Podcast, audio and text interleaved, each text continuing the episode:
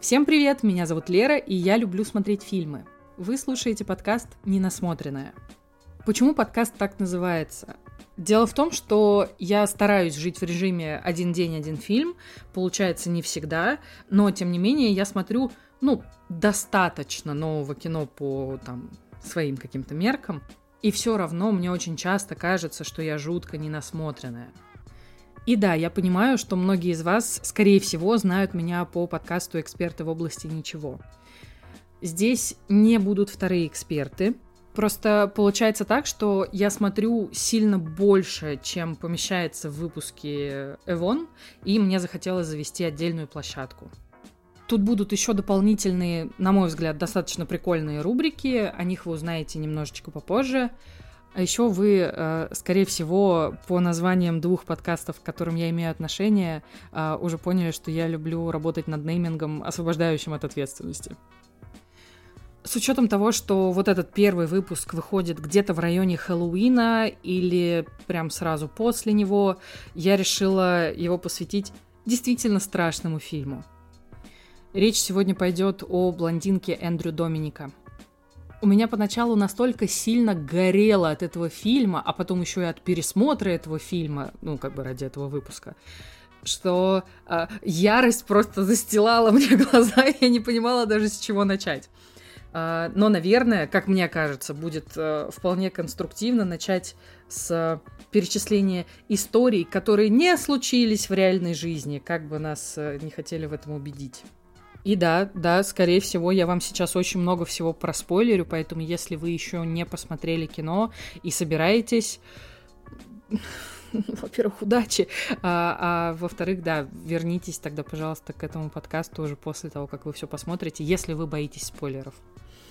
Так вот, факты, которых не было. Um, давайте, давайте пойду по порядку. Мать Мэрилин Монро не топила ее в ванне горячей воды и не сжигала квартиру, в которой они жили с дочкой. Мать Мэрилин не была помешана на ее отце и не пребывала ни в какой иллюзии, а, и уж тем более не вводила дочь в эту же иллюзию вместе с собой, что отец девочки какой-то невероятно важный человек в индустрии. Глава студии «20 век Фокс» Дэрил Занок не насиловал Монро – они на самом деле были постоянно в жестких контрах и в итоге практически всегда общались только через менеджмент. Роль второго плана в фильме «Все о Еве» для Мэрилин выбил ее агент просто потому, что делал свою работу.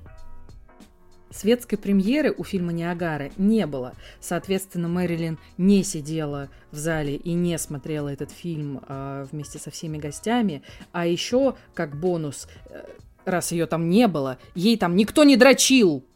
И из этого потрясающего факта вытекает сразу же следующий. А, есть вот такое понятие, как couple, ну, couple — это пара. А есть такое понятие, как throuple. Это когда вас в этом союзе трое. А, так вот, Монро не состояла ни в каком throuple с Чарли Чаплиным-младшим и с Эдвардом Джей Робинсоном-младшим. Этого не было. Такого не случилось. С одним из них она была просто знакома и видела один раз. Ладно, пойдем дальше. Нет никаких подтверждений того, что Монро когда-либо делала аборт. Монро не звала каждого мужчину в своей жизни папочкой каждые пять минут. М-м. Ее второго мужа Джоди Маджо никто не шантажировал тем, что будут опубликованы ее ранние ню-фотографии. На момент брака с Артуром Миллером Монро действительно хотела уже детей и ей удалось дважды забеременеть, но, к сожалению, в обоих случаях все заканчивалось выкидышами, потому что у актрисы был э, эндометриоз. А не потому, что она шла, споткнулась, упала и как будто бы сама в этом виновата. Господи боже мой, какой нахрен ужас вообще. А! На съемках фильма «В джазе только девушки» посреди записи музыкальной сцены, где она поет «I wanna be loved by you», она не орала в истерике и не пыталась разорвать себе лицо. Я чувствую себя очень нелепо, что мне надо это вообще проговаривать. Ну, то есть, э, ну, мне кажется важным упомянуть, что да, она была с характером, то есть, ну, как бы она не святая, как и никто как и никто вообще не святой. А, просто к моменту съемок она уже была достаточно весомой фигурой в индустрии, и люди к ней прислушивались. То есть, условно, площадка вращалась вокруг нее и не потому, что она дива, а потому, что она достаточно опытная актриса и звезда этого фильма. И, естественно, э, режиссеру Билли Уайлдеру это все очень сильно не нравилось, он был постоянно недоволен. И даже впоследствии сказал, что она а, самая, одна из самых злых людей, а, с которыми ему когда-либо приходилось работать. И вообще, еще один есть фан-факт у меня для вас. Ее визажист не накачивал ее наркотой э, в трейлере, прямо на съемках. Вообще, на самом деле, они были достаточно близкими, теплыми друзьями, э, и как бы и никаких вот таких ужасных вещей он не вытворял.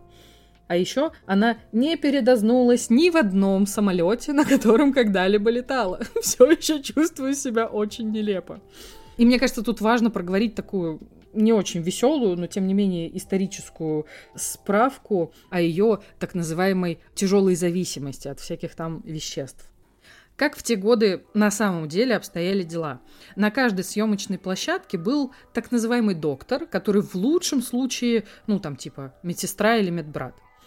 И съемочная команда, а, если ну, там не происходило никаких ЧП, все равно достаточно часто к нему обращалась, потому что у тебя на площадке есть толпа а, нервных работников, в первую очередь актрис, которым нужно прибыть на съемку, выглядеть потрясающе, хорошо отработать с актерской точки зрения свои реплики, а, ничего не запороть, все помнить, потому что, ну, мы же понимаем, что к актрисам, особенно в то время, требования были на порядок выше. А после съемок актрисам нужно выучить реплики на следующий день и выспаться. И мало кто в настолько нервной обстановке а, может легко уснуть. А спать было важно, потому что у тебя должны быть силы на то, чтобы на следующий день снова приехать и отработать нормально съемочную смену. Соответственно, актриса обращается к так называемому доктору, он ей дает снотворное, на следующий день от этого снотворного достаточно сложно отходить, и она снова идет к доктору и говорит, доктор, а как мне себя почувствовать а, бодрой, жизнерадостной и не выглядеть вертикальной лужей в кадре? И он ей такой, сейчас все решим. И дает ей другую таблеточку, чтобы она взбодрилась, была супер внимательная в себе, очень энергичная, и все у нее было хорошо. И, как правило, к сожалению, вот этой э, невероятно бодрящей таблеточкой был бензидрин. Если вам не знакомо название этого препарата и его действия, то слава богу, а, и если вам интересно, погуглите, пожалуйста, что это такое и поймите весь ужас ситуации. И получается так, что, по сути, подсаживались на вещества очень-очень многие работники индустрии. То есть это не та история, что вот только Монро, значит, пристрастилась к каким-то препаратам, которые еще и потом алкоголем запивала, и вообще все было плохо, и она срывала съемки. Нет, это была casual штука, просто, ну, как бы ежедневная. Но, понятно, из-за того, что Монро, она Монро, сейчас очень многие, интерпретируя ее карьеру и жизнь, постоянно обращают именно на это внимание. В общем, ладно, это проговорили, пойдем дальше. Не было никаких загадочных писем от отца или не отца. Там на самом деле была такая ситуация, что Монро пару раз пыталась, ну, во-первых, выяснить, кто это, во-вторых, как-то с ним проконтактировать. Он не выразил никакого интереса, хотя прекрасно знал, кто она такая, и как бы все, на этом история заканчивается. Ну и давайте последнее проговорю, то, что, возможно, очень многим не понравится, потому что теории заговора всегда веселее, чем скучная реальность. Монро не спала с Джоном Кеннеди. Вот так со списком унижений мы наконец-то закончили. Ура! Наверное, есть смысл перейти к обсуждению, что там вообще происходило в этом фильме. У меня на самом деле в какой-то момент к самой себе возник вопрос. Лер, а нафига мандеть вообще на, а, ну, по сути, очень сильно художественный вымысел?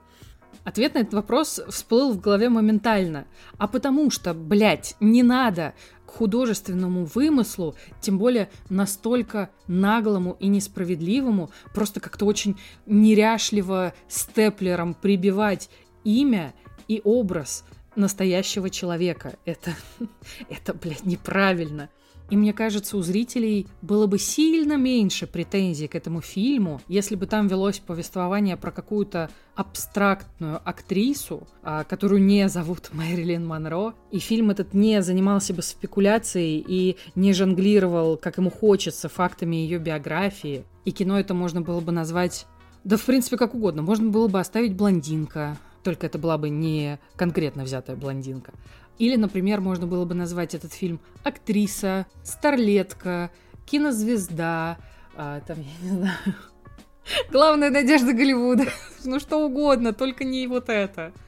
И еще очень прикольно, что писательница Джойс Кэрол Оутс, по роману, который, собственно, и снята «Блондинка», она в какой-то момент и писала абстрактную историю какой-то там кинозвезды, и в какой-то момент она такая, а будет же просто супер, если все это говно будет происходить с Мэрилин Монро. Она в этот момент была где-то уже на третьей книге и такая, окей, хорошо, а, первого мужа мы забудем, значит, начнем писать там с Джоди Маджо, потом будет Артур Миллер. То есть она на всю вот эту вот адскую историю наслоила какие-то реальные имена, почитала написанные другими людьми биографии Мэрилин, а, там, я не знаю, почитала какие-то теории заговоров, а, отлетела просто в своих разгонах, и все это собрала собрала в роман. А Эндрю Доминик такой прочитал и такой, вот, вот что я буду снимать следующим. И каким-то образом а, из всего этого удалось слепить сценарий, а потом еще и продать Netflix.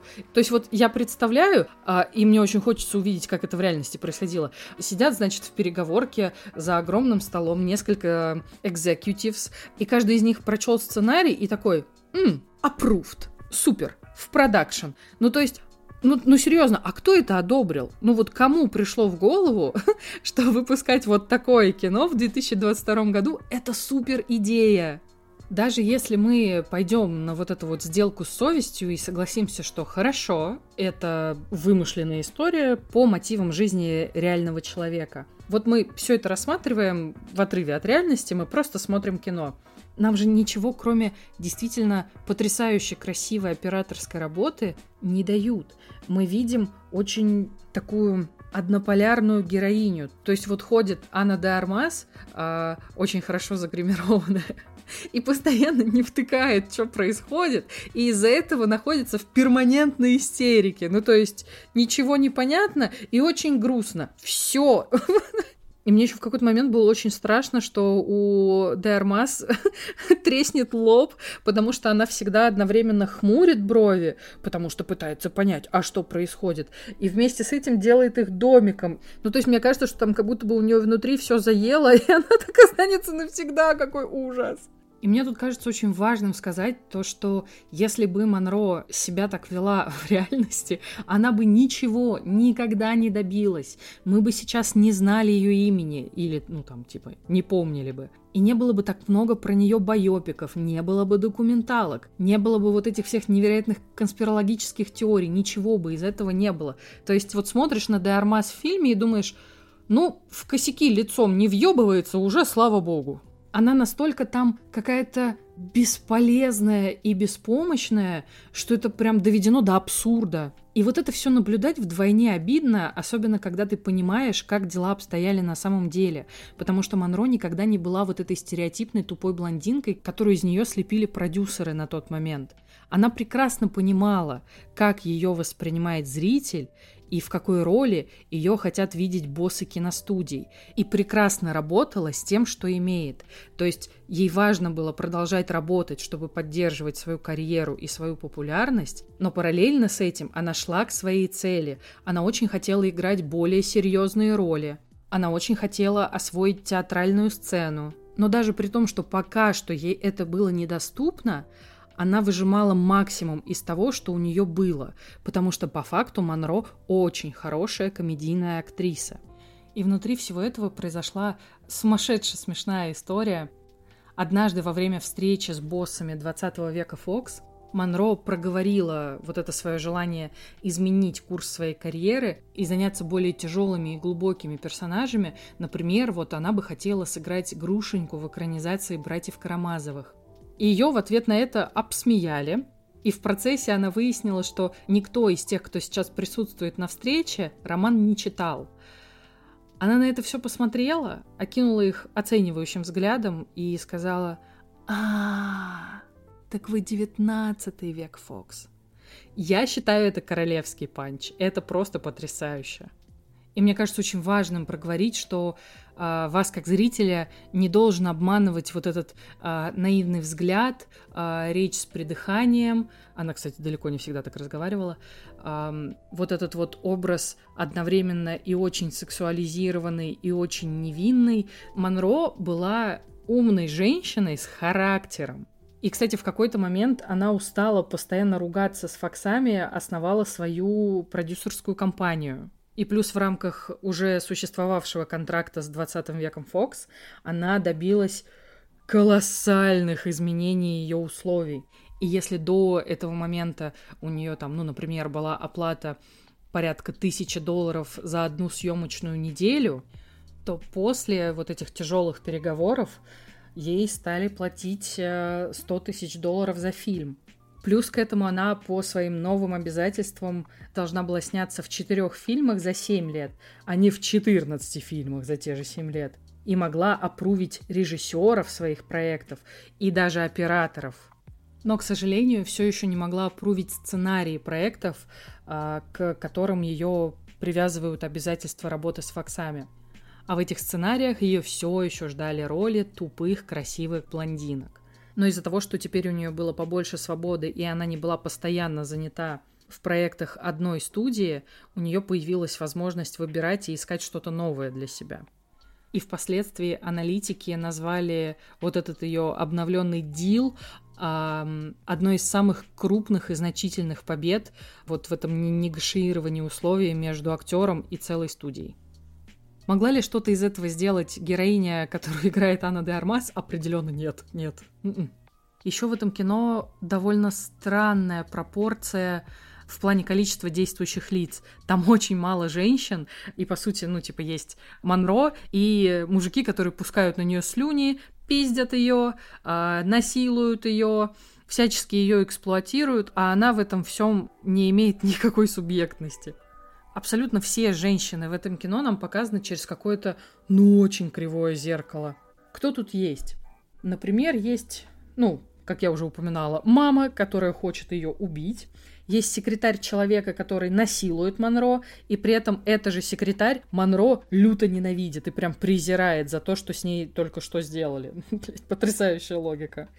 Еще есть семья второго мужа. Джо Ди Маджо был итальянцем, и у него было много сестер. И вот нам, значит, показывают сцену, где, по сути, семья Димаджо принимает у себя в гостях Монро как новую родственницу, и при этом сестры, тетки, возможно, мама, все общаются на итальянском, прекрасно понимая, что Монро не говорит на итальянском.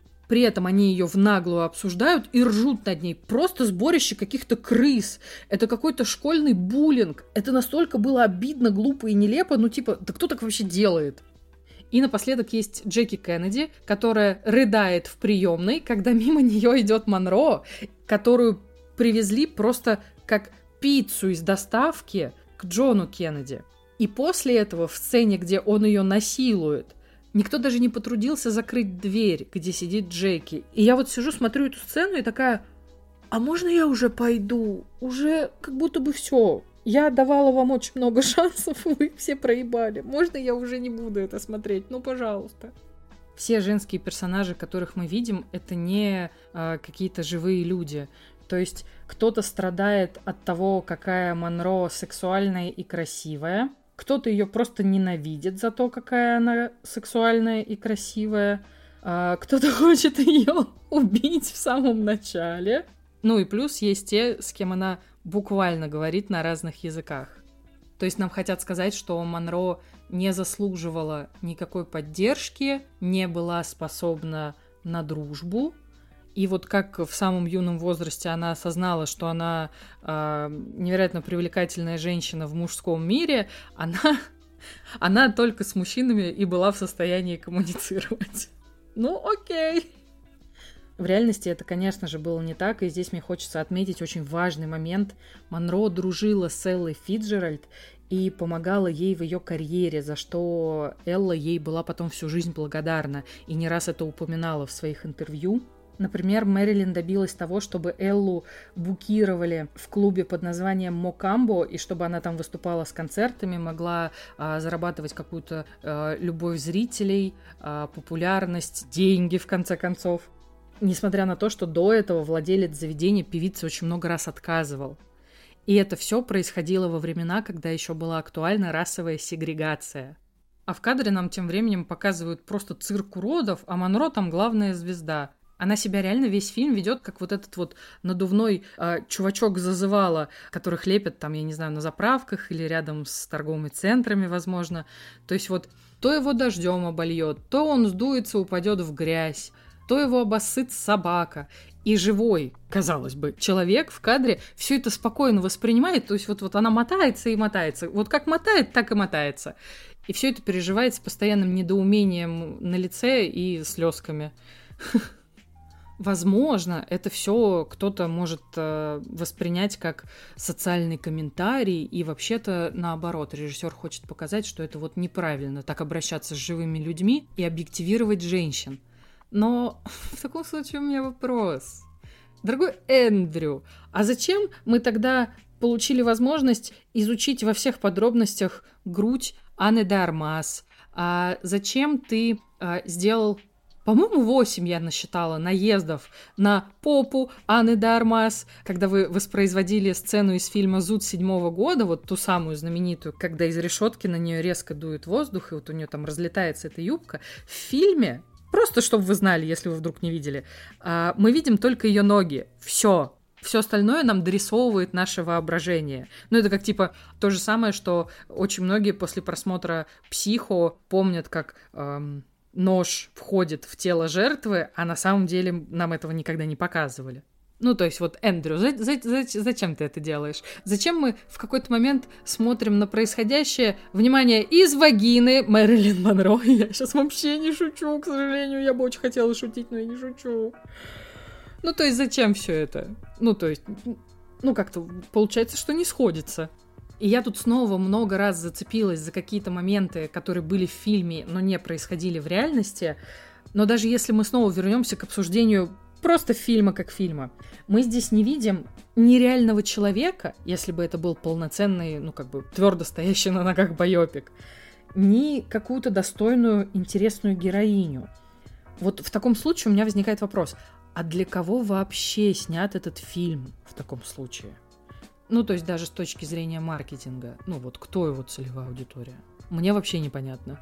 А еще, когда я почитала выдержки из интервью режиссера уже после просмотра этого потрясающего кино, я вообще отлетела в стратосферу, потому что он заявил, что, во-первых, фильмы с Монро никто не смотрит, и мне как-то даже неловко, потому что, во-первых, я на них выросла и периодически пересматриваю, окей?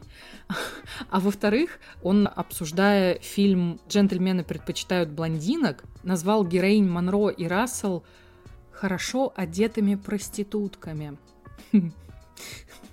Мне на это очень хочется ответить. Братан, ты чем вообще смотрел это кино? Героиня Монро здесь, она, она не проститутка, она аферистка и, возможно, даже голддиггерша. А еще она в самом конце этого фильма объясняет персонажу, который ее обвиняет чуть ли не во всех смертных грехах, как женщина существует в условиях патриархата и капитализма. Вот правда, он взял на роль одной сумасшедше красивой и трудолюбивой актрисы, другую сумасшедше красивую и трудолюбивую актрису.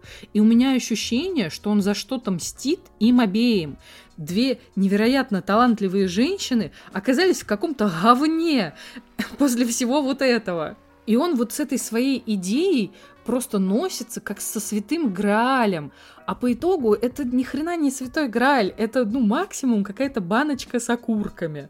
И очень хочется отправить Эндрю Доминика на принудительную психотерапию и пожелать ему впредь фильмы только смотреть, но больше не снимать. Пожалуйста, не надо, прекрати. Достаточно. Мы все поняли. На этом, мне кажется, уже пора закруглиться, потому что э, я только что осознала, что первый выпуск своего сольного подкаста я посвятила тому, чтобы намандить на какого-то престарелого белого мужика. Окей. Спасибо вам огромное, что вы дослушали до этого момента. Для меня это очень важно и ценно. Я буду вам невероятно благодарна, если вы на меня подпишетесь там, где это возможно. Поставите мне, например, сердечко в Яндекс Музыке. Вот это прям реально важно. И продолжите слушать все, что мне есть сказать и дальше. Это был подкаст «Ненасмотренное». Вот каким-то таким вышел первый выпуск. Я уже даже не знаю, хорошо это или плохо. До встречи в следующих. Всем пока.